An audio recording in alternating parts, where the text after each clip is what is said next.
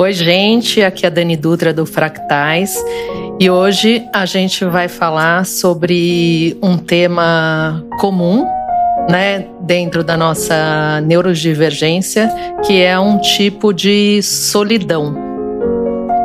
E aí eu vou começar dando meu depoimento, né, um pouquinho colocando o meu ponto de vista do que eu entendo como sendo uma solidão nesse sentido. Né? Eu acho que a, é uma solidão muito intelectual, né? não é uma solidão física.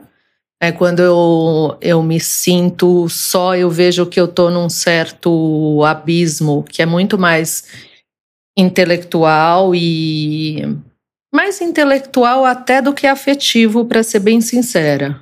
Mas talvez assim, eu perceba. Assim, pode ser que seja afetivo, pode ser que tenha um, um gap aí. Depois eu acho que o Alê pode falar melhor sobre isso. Mas é como se a gente, eu enxergasse o mundo de uma forma, uma determinada situação, porque isso se passa sempre por uma situação, né? Não é uma, não é uma crise existencial quando eu estou falando dessa solidão. É como se eu enxergasse certa situação de uma forma e ninguém mais enxergasse daquela maneira. Né? Então, fica, fica difícil para eu dar alguns passos, porque a gente não anda sozinho, né? a gente depende do, da nossa, nosso micro, nossa micro sociedade ao redor para fazer as coisas, e muitas vezes isso se torna um impasse na hora de eu avançar com algum objetivo ou com algum, e eu vejo isso, para mim, isso é muito claro no trabalho, tá? Mais do que em outras áreas. E aí, é, Fê, você até que é dessa área também de comunicação como eu, você acha que isso faz sentido? Tem um pouco a ver com a nossa área ou tem a ver mais com a nossa forma de pensar? O que, que você acha? Eu acho que, tipo, se você já trabalha com marketing mesmo, publicidade, assim, tipo assim, parece que o que vem primeiro, extroversão, trabalhar com marketing, né, de, de algum modo específico, assim, eu acho que é um tipo de profissão, obviamente marketing quebrado em muitas partes, assim, mas o meu marketing, que não é necessariamente publicidade, que pode ser um ato criativo mais sozinho, mas é um marketing mais time, equipe e tudo mais, eu sempre é, não senti essa dificuldade, não, não tive essa solidão específica com esse perfil. Né? Mas analisando esse tema, assim, eu acho que todo mundo se sente sozinho muitos tempos, todo mundo se sente que não faz parte, todo mundo se sente não compreendido. Eu acho que é uma coisa, talvez a, a nossa diferença em relação a, a, a, todo mundo em relação a isso, eu acho que é uma, uma super interpretação e uma super análise que a gente faz de nós mesmos sobre esse tema e acaba dando um peso diferente sobre isso. Eu me lembro que toda vez que eu fiz psicólogo, eu falava que eu tinha um problema num tripé, que era tipo amigos, família e trabalho. Tipo assim, é, é, basicamente a minha vida de problemas é dividida nessas três partes, assim. É, então, tipo, amigo sempre vinha, tipo, eu vinha para São Paulo, eu não tinha um grupo de amigos muito forte, eu sempre tive essa necessidade de uma quantidade maior de amigos, que depois melhorou com o tempo, assim, é, e aí não tinha um vínculo muito forte. E aí, e aí eu, eu, eu me sentia, falar, será, que, que, qual, qual é o meu problema em relação a isso? E, mas eu sempre tive muitos amigos é, de vida, assim, tipo, já fui muitos melhores amigos, já fui padrinho de, de casamento de muita gente, eu tive muitos padrinhos também, então, tipo assim, eu tive eu tenho um vínculo de amizade muito forte, de muito longo tempo com algumas pessoas. Então, mas essa questão para mim da, da solidão como um todo, assim, envolve muito esse aspecto eu acho que, tipo, é, não, não se sentir parte. Mas quando eu entro no lugar, eu sempre me sinto confortável, assim. E eu sou uma pessoa que, ao contrário da maioria dos neurodivergentes que eu converso, eu me sinto mais motivado perto de outras pessoas do que sozinho. Né? E a gente vê na nossa conversa, a gente se conhecendo mais, tem pessoas que sentem a motivação é, mais interna do que do outro, né? Então acho essa diferença. É, e aí, tipo assim, eu acho que o Id pode falar sobre o assunto, assim, a gente é bem contrário nesse quesito. Sim. É, na verdade, Fê, a gente é mais parecido do que você imagina. Você falou uma coisa que é antes eu acho que eu não vou encaixar, mas quando eu tô ali eu super me encaixo. eu sempre fui assim, né? Eu me imagino indo pros lugares e aí eu fico, hum, mas que preguiça, né? Gente nova, não sei o quê. Mas aí eu entendo, quando eu tô lá, eu me dou muito bem com todo mundo, porque acho que uma virtude que todos nós temos é a capacidade de conectar muitas coisas e uma baita de uma memória, né? Então isso faz a gente ser muito maleável. Uh, mas acho que uma diferença minha de você é que talvez seja um momento da vida, mas ou esteja meio traumatizado, mas hoje eu tô com tanta preguiça assim que eu não, nem tô me dando mais essa chance. E com certeza a minha paciência vem esgotando mais rápido. Porque antes de eu pensar sobre neurodivergência ou autismo, eu ficava sempre tentando me encaixar, né? Então eu muitas vezes me anulava para me encaixar. Hoje, com a consciência disso, quando eu sinto que eu não tô encaixando, eu simplesmente paro. Então não sei se eu fiquei mais intolerante Uh, ou se é só uma maneira de eu me respeitar mais, ou se eu tô ficando mais velho e rabugento. Sei lá, esse dia eu estava vendo um documentário do João Gilberto, que é um gringo doido que vai atrás do João, e aí você vê o quanto o João é um doido, né? Um cara que vive no quarto do hotel, ele não sai, tipo, é, ele se comunica com a família por bilhetes, uh, passando embaixo da porta. Então, falo, não, talvez não, Ale. Com certeza. Com certeza, tá? Mas assim, é, respeita a neurodivergência de João, mais uma vez, né? São pessoas que são diferentes e conseguem ser funcionais na sociedade e parar de enxergar essas pessoas como doentes, né? Uh, mas o João, eu não quero chegar onde ele tava, assim. Talvez perto, mas não tanto. uh, mas é isso. É, eu achei interessante a Dani já ter colocado essa questão do sentido dela, né? Dela enxergar o mundo de uma outra forma e ninguém mais acompanhar e ela ter a clareza de que a solidão dela tem a ver com isso. E aí isso mudou até a ideia do que eu estava pensando aqui. E achei muito interessante, Dani, porque talvez tenha um sentido de solidão que ele não está colado à imagem que a gente faz da gente sozinho, trancado num ambiente, com mais ninguém em volta, e a gente pode se sentir solitário, apesar de estar absolutamente cercado de pessoas e tal, né? Então, eu comecei a tentar lembrar dessas situações, isso é uma constante mesmo na vida, assim, né? E aí eu fiquei pensando o que, que tem a ver com essa, o que, que tem, é, o que, que move né, essa, essa solidão, essa diferença, esse sentir diferente e tal e, e por que, que justamente a gente não está em correspondência com essa expectativa do outro, com o modo do de caminhar do outro, de sentir do outro, de perceber do outro, faz com que a gente é, se destoe, né? E aí essa diferença dá esse tom da, da nossa melancolia, da nossa, é, do nosso, do, do nosso apartamento, da gente se apartar, né? Do nosso apartamento é esquisito, né? Da gente se apartar da, dessas pessoas. E aí me veio uma, uma impressão na sequência que esse sentir diferente, esse pensar diferente, é um modo diferente como o tempo acontece pra gente, assim. Então eu comecei a olhar para isso e falei assim, nossa, a nossa solidão, acho que ela tem a ver com o modo como o tempo se declina para mim e como se declina para outras pessoas, ou neurodivergentes ou não e tal. E, e aí ficar pensando nisso, em quantas coisas se desdobram para mim num fragmento do tempo que para uma outra pessoa neurotípica está acontecendo uma experiência e para mim aconteceram dez outras experiências, é, eu fiquei pensando, falei, nossa, que interessante, acho que é isso que dá esse tom de uma certa incomunicabilidade, ou não, né? Eu gosto de comunicar o que eu estou vivendo, assim. Mas geralmente as pessoas ficam assim, ah, nossa, é isso, né? Ah, tá, você está sentindo essa coisa, não sei o quê. E, justamente esse estranhamento é que dá o tom desse, uau, estou sozinho nesse momento, vivendo esse tempo declinado 10 velocidades, e, e, e, tendo que me haver com isso, como é que eu comunico isso para outra pessoa sem que isso fique soando como exagero, como um ai, nossa, quanta coisa, ai, será que é isso mesmo? Mas será que você não está fingindo, você não está inventando e tal? Então é interessante, né? Porque aí também isso produz essa solidão no sentido do rechaço do outro, do não entendimento do outro, da gente falar, putz, meu, que difícil, né? Ter que comunicar uma coisa que a outra pessoa não está nem acompanhando, e aí vai achar que você está inventando. Então, quer dizer, a gente já tem falado sobre isso, né? Acho que a gente volta com essa questão, só que agora a partir dessa perspectiva da solidão. Então, é interessante pensar que isso nos atravessa quase que no nosso cotidiano. Então, e, e mesmo nas situações em que a gente está cercado de pessoas, né?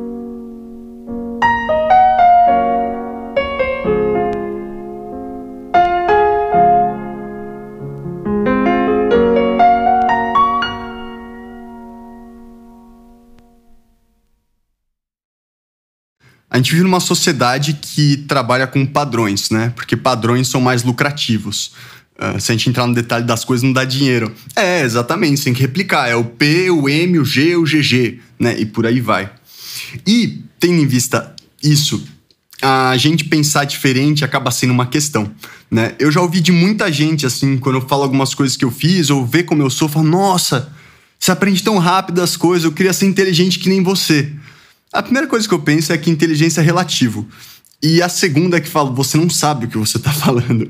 Porque entrando nessa de que o tempo é relativo, né? Nossa, o tempo deve passar muito devagar para mim. Porque o tempo inteiro minha cabeça tá tipo fritando. E muito. Isso é cansativo. Ela não desliga. Eu já tentei meditar. E realmente funciona, na verdade. Mas quando eu não tô meditando, ela continua muito acelerada, entendeu? Então eu percebi que é uma característica talvez inerente a mim, que eu acho que todos vocês talvez aqui compartilhem. E nisso, quando eu vou pensar em relatos da vida pessoal, em temas que até queria saber de vocês, um deles com certeza é o amoroso. Eu sou uma pessoa que, tanto na relação quanto até no sexo e por aí vai, às vezes eu fico muito mental. Uh, e é chato isso, porque eu já vi as pessoas conseguirem, quando você tem, sei lá, uma discussão, uh, relevar. Eu não consigo, porque se minha cabeça não resolveu aquilo, aquilo não está resolvido e não vai passar. Então, eu queria saber como vocês se sentem em relação a isso. Se vocês sentem essa solidão dentro das relações afetivas por um excesso de pensamento. É, Ide, uma das coisas até que eu ia falar que era quase o contrário, é que quanto mais solidão eu sinto, mais eu falo né? E eu acho que dentro de um pouco da, da, da, da exposição do Alê tem a ver muito com essa busca de conexões. Né? Eu acho que eu, dentro de mim, me sinto solitária em determinado assunto, e acho que isso daí vale também para questões afetivas, amorosas. E a minha forma de tratar isso, tem gente que é muito gestual, né? Mas, enfim, trabalha mais com outros sentidos, mas a minha forma de fazer isso é tentar falar e explicar. E isso torna ainda as coisas mais difíceis. Porque ao invés da pessoa se aproximar do que eu estou falando, ela certamente se distancia, porque começa a ficar uma explicação. Exatamente. Mas como assim? Não, não sei o que a pessoa não entende, né? Exatamente. A pessoa não entende né? E, é muito é triste. E aí eu me toco que a pessoa não entendeu nada e dou um baita corte no que eu tô fazendo e falo assim: ah, então tá, então vamos continuar da onde a gente parou. E aí, enfim, a pessoa não entendeu nada. E fica aquele climão, né? Porque a fica pessoa um percebe climão, que você se incomodou. E, e me parece que eu fiz um parênteses para nada. Entendeu? Eu acho que eu pioro as coisas. Então, o sentimento nesse sentido é bem, é bem ruim, entendeu? Você sente que você está viajando, né? Tipo, que você é a pessoa que sempre viaja, mas. Dani, Isso, eu sempre tá. viajo. É. Eu sempre viajo. Né? Ainda bem que eu encontrei vocês. é, então, isso é uma coisa que é uma característica em comum de todos. Uh, é. Viajar, né, Fê? Eu imagino que você é um cara que só de ver pelo teu fundo, você já viaja bastante. Sei. Não, mas eu tava pensando nessas coisas de relacionamento, as coisas, a diferença dos dois, assim. É, é, eu tenho esse negócio com a, com a minha esposa engraçado, com isso que, tipo assim, eu sigo todas as regras que não são as corretas, assim, por assim dizer. Então, a gente tem um você, caso. Você pode famoso... falar essas regras? Eu fiquei curioso para saber. Não, é, vou também, explicar, também, vou dar um case, também. vou dar um case, assim, porque, tipo assim, por exemplo, eu, quando a minha mulher tá, tipo, estressada no trabalho, alguma coisa assim, ou tá maluca é, eu falo pra ela, você tá maluca. Ou, ou, se ela tá chata com alguma coisa, eu falo, cara, tipo assim, eu não vou te. Você tá chata. Ela, você dá e na lata. Fala assim, cara, é, eu falo, e ela fala assim, as pessoas falam assim, mas você não pode falar pra sua mulher que ela tá chata. Eu falo, mas ela tá, eu tenho que falar pra ela que ela tá chata. E a minha mulher fala que, tipo assim, eu sou a pessoa mais chata do mundo para você debater. Porque eu tenho várias versões, tipo assim, tem um caso no início do namoro que eu acho que definiu bem a gente, assim, que ela veio me, me explicar, falar que uma coisa que eu fiz ela não tinha gostado.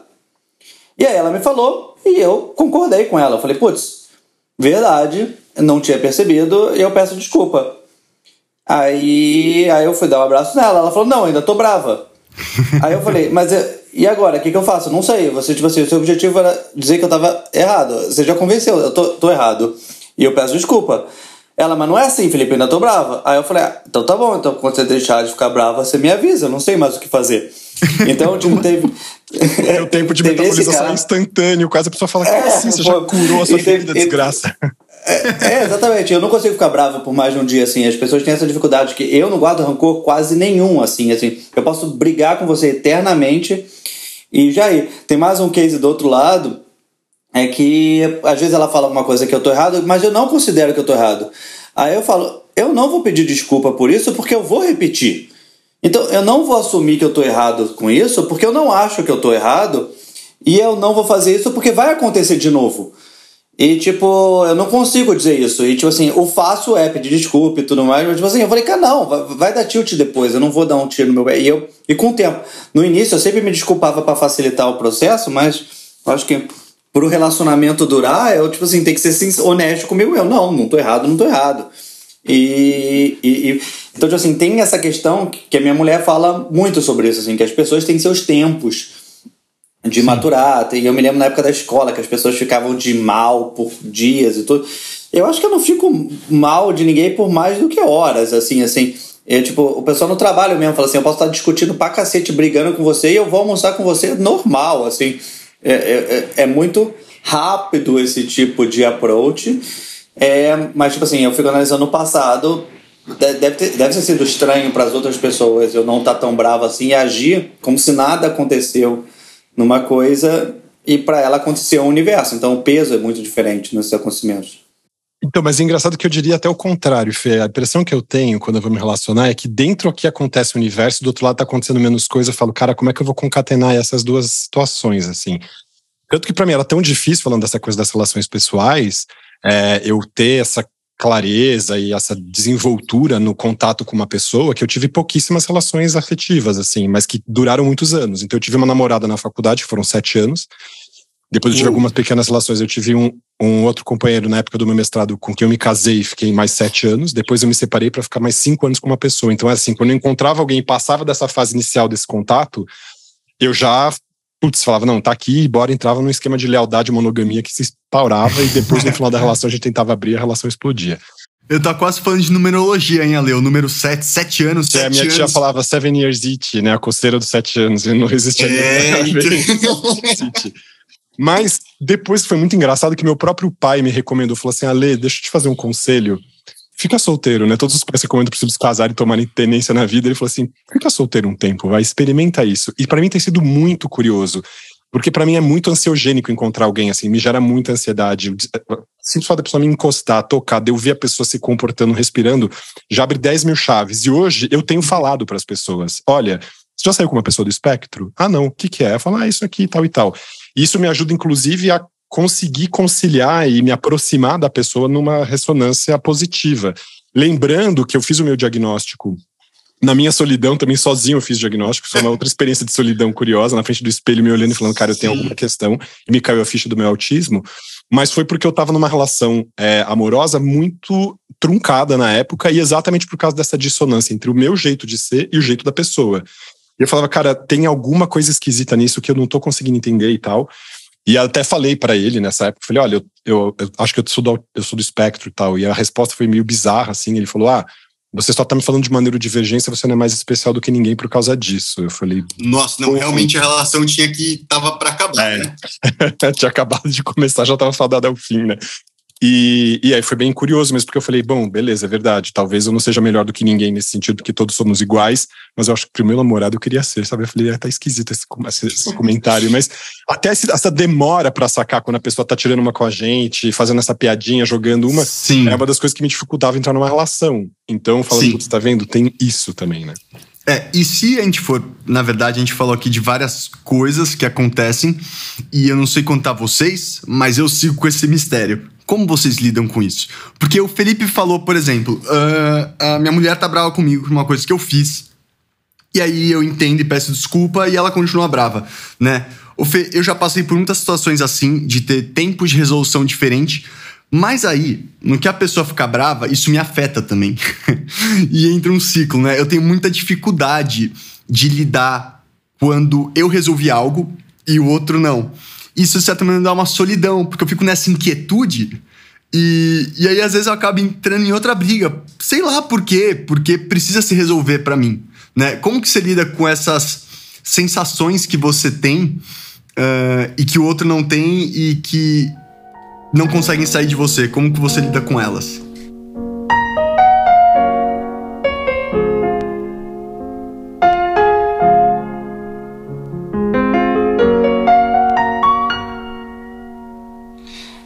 É engraçado, porque tipo assim, eu sou uma pessoa que não. não Eu adoro debater, que pode soar para algumas pessoas que eu tô brigando.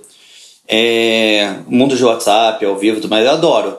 Mas eu sou uma pessoa que briga muito pouco, assim. As pessoas falam que me veem a vida inteira e raramente me vê falando alto, assim. Tipo assim, eu. É, e tem uma saída que é tipo.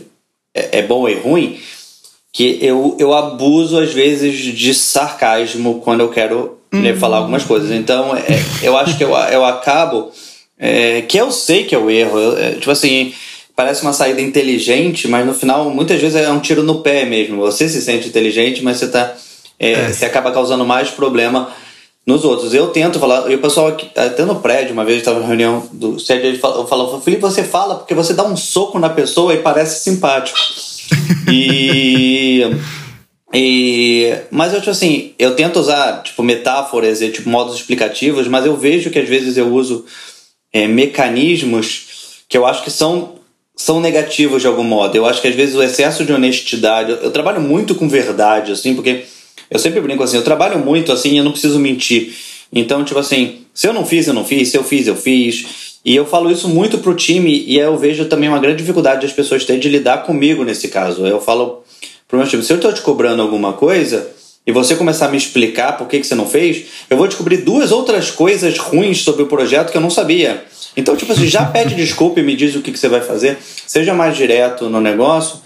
Mas eu vejo que é muito engraçado, eu tenho essa necessidade, até uma, um nervosismo interno de executar sempre, sabe, sempre fazendo alguma coisa.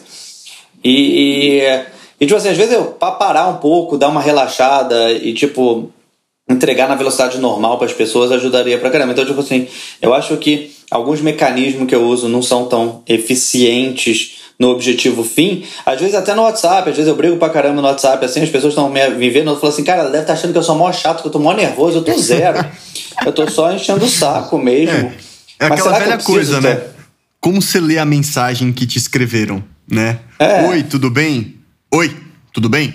Né? É. São dois oi é, esses diferentes. modos de formas. Eu falo assim, eu sou muito mais legal ao vivo, cara. Eu acho que eu devo ser chato em mídias sociais de coisa mesmo assim. Tanto que nos últimos momentos, tinha épocas que eu postava, escrevia tudo, e agora eu dou uma relaxada sobre isso. Sim, é, é muito engraçado e, na verdade, não é engraçado, é engraçado porque me deixou feliz, por conta das coincidências, né? Nessas nossas trocas, eu venho identificando muito com muitas coisas. E uma delas é isso que você falou, às vezes eu lido com sarcasmo, sarcasmo, né? Isso é algo que eu faço muito às vezes, porque não tem escapatória, entendeu? A pessoa começa a falar com você sobre algo, aí você tem que explicar aquilo, aí não sei se a pessoa não entendeu, se é uma questão de ego daquela relação que se construiu, né? Tipo, de querer mostrar poder, enfim, N cenários, né? Então a pessoa, ela já tá inflamada por dentro. E às vezes eu não tô. Mas aí eu fico numa sinuca de bico. que é assim, se eu pegar e só sair da discussão, a pessoa vai ficar brava. Como quem diz, você não deu valor porque eu falei. E não sei o quê. Mas ela te falou uma coisa que você acha muito absurda. Então, se, não, se ficar o bicho pega, se correr o bicho é, come, sei lá como é, mas é isso. E aí a outra solução que eu tenho é tipo meio que fingir que eu concordei com a pessoa, eu acabo sendo sarcástico. E não é um sarcasmo de propósito, que é uma ação que eu quero magoar a pessoa, é que eu não consigo fingir que eu não concordo com aquilo, mas eu também não quero comprar treta. Então eu vou meio que fingir que eu concordo e naturalmente eu sou sarcástico. E acontece muito da pessoa perceber e ficar mais brava ainda comigo. E aí, eventualmente, pessoas bravas com você vão ajeitar, achar um jeito de te atingir, né? É meio que isso, esses ciclos neuróticos que acontecem, né? Uh, é como se fosse um velho oeste, assim, tipo, pá, pá, até uma hora que atinge, e aí é quando joga no pro alto e vai pra baixaria, entendeu? Uh, alguém atinge alguém. Mas enfim, eu achei muito curioso isso que você trouxe, de perceber que eu, que me considero uma pessoa que não sei lidar com isso, uh, tenho uma reação muito parecida com você, que é uma pessoa que, teoricamente, consegue lidar muito bem com os conflitos, né? Eu, eu sou o contrário nesse sentido. Até é engraçado vocês usam essa arma do sarcasmo. Eu acho que eu até consigo ser sarcástico, mas eu geralmente sou o bonzinho do rolê, assim. E aí, quando uma coisa dessa acontece, eu percebo um ataque, na verdade eu dou uma bugada, porque eu falo assim: essa pessoa tá me atacando, tá falando diretamente comigo ou indiretamente, isso daqui é uma coisa oblíqua, uma coisa direta, é uma ironia ou é uma verdade. Aí eu, eu dou uma bugada, aí eu só me recolho. E, é, e para mim isso é tão difícil mesmo perceber quando não tem essa clareza no, na, na, comunicação e quando tem esses viés, e acho que as pessoas neurotípicas usam muito disso, eu detesto. É, eu tenho feito uma escolha que tem acontecido, então você fala assim, como a gente lida com isso, né? Acho que eu acabei lidando e a, a, pandemia me ajudou muitíssimo nesse sentido a estabelecer, diferentemente de uma solidão, que é essa questão involuntária que a gente não escolhe, de repente está lançado nela, uma solitude, que é uma questão, um movimento voluntário de ficar sozinho e querer isso e buscar isso, porque eu sei que na minha solitude, eu sozinho, eu consigo produzir muitas coisas, eu consigo fazer muitas coisas, eu, eu, me, eu me, me acompanho muito bem, eu vivo muito bem comigo mesmo, assim, eu aprendi a descobrir isso. Ale, então eu me é, poupo atualmente. Falar, eu quero te uhum. agradecer uma coisa, uhum. você acabou de expandir minha mente, o álbum do Baden Powell, Solitude on Guitar, ele não estava sozinho, era uma solução voluntária dele com Exatamente. o dele, cara. Exato. E aí, é, essa questão dessa, dessa, de estar sozinho por vontade e aprender a lidar com isso, porque eu tinha medo, acho, de ficar sozinho, tinha medo das coisas que eu pensava que eu podia sentir sozinho e tal. E acho que isso foi uma libertação desde o diagnóstico, eu começar a gostar muito de mim mesmo, assim, o meu amor próprio aumentou pra caramba. E não tem a ver com uma coisa solipsista, não quero mais viver com as outras pessoas, nem nada disso, assim, mas é poder aprender a me curtir, assim. Então, fazer essa escolha e, e, e, criar e produzir a partir disso, assim. E eu acho que é uma, um exercício que eu gosto muito de fazer, e florescer nessa produção solitária ou solitúdica, não sei como a gente pode falar isso, né? Acho que solitúdica. É, é tipo, é isso. Esses dias eu tava falando com uma pessoa que como você se enxerga no futuro? Eu falei, eu acho que eu vou ser meio velho do Restelo. Não sei se vocês lembram do velho do Restelo do Camões, mas eu gravei esse da época ali dos Lusíadas, que é o velho ficar na ilha sozinho, tipo, e ele se comunica, dá umas profecias é, eu acho que eu sempre, cada vez mais, me vejo caminhando para essa solitude na vida, porque é difícil, muitos estímulos. É, eu acho que uma da. A gente chega a uma conclusão. Toda pessoa é um universo, né? Acho que isso é uma Sim. coisa que a gente concorda. Mas eu, ouvindo vocês, pensei numa coisa assim, uma, um, é um pouco Roberto Carlos, tá? Ótimo, Mas, assim, tem umas pessoas. Com ele. Tem pessoas que são côncavas e outras convexas. Né? No meu caso, por exemplo, eu acho que eu sou uma pessoa côncava dentro dessa minha teoria, tá? Porque é uma pessoa do ponto de vista de vivência na nossa sociedade. É porque eu tô pensando eu quero... na física. O côncavo é qual? Ele é o que reflete ou é o que foca? Não, o côncavo é o. Sim. Babaia. Tá. tá. A dança do ventre. Tipo uma Gente, dança do ventre. não, o côncavo é um potinho, vamos dizer assim. tá? então, eu acho que, pensando na física, fala um é pouco sobre pense... isso. O côncavo, ele foca, né? Ele pega aqueles raios de É que eu pensei, que eu pensei no ótico. É que ela não tá no. Eu acho que ela não tá na visão ótica da coisa. Eu acho que ela tá na visão ah, outra da coisa. De côncavo é mais Não, eu tô numa, né? eu tô numa visão, vocês vão entender já. Vocês vão entender Mas você tá. Visão, você, tá numa, você tá com a física ótica ou você tá no, literalmente Quântica. física no sentido. Ah, ok, então é diferente. Ok. Outro nível, outro nível. É isso. Então, é, é, vamos. Dani, manda bala, porque é tudo relativo. Então, negócio seguinte. Côncavo, uma pessoa que quer trazer as pessoas para os seus pensamentos internos. Hum. Né? Então, isso sou eu. Eu quero Sim. conversar com as pessoas e quero que elas façam parte do meu mundo. E tem Sim. outras que são convexas, que na verdade elas expulsam as pessoas do seu próprio eu. Né? E eu acho que essa, essa dinâmica entre pessoas côncavas e convexas, seja a alegoria que a gente quiser usar para isso, é, na verdade, a grande busca que a gente tem que fazer. Né? O grande acerto entre nós. E também, às vezes, tem dia que eu tô côncavo, dia que eu tô convexo. é. Tipo isso. Exato. Bom, é, gente, obrigado aí todo mundo que ficou ouvindo o nosso episódio. Ô, Dani, manda aquele tchau pra galera. Porque esse côncavo conversa ficou para mim. Eu guardei. Boa, gente. Então, obrigada por estar conosco hoje, novamente. É, vou sugerir aqui no podcast de hoje uma música do Id. Tá? Ele vai colocar aqui pra gente refletir um pouco sobre essa solidão e solitude. E aí, quero saber o que vocês estão pensando também. Fechado. Um abraço para todo mundo e é isso.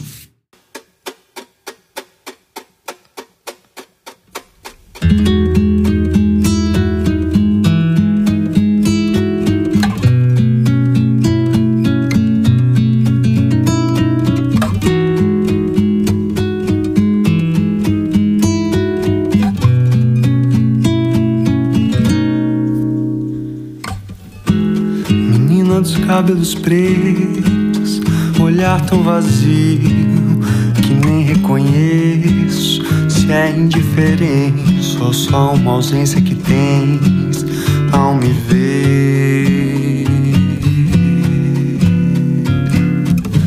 Te canto canções, te juro um mundo me usa, me beija, abusa de tudo depois me larga solto, sujo no sofá.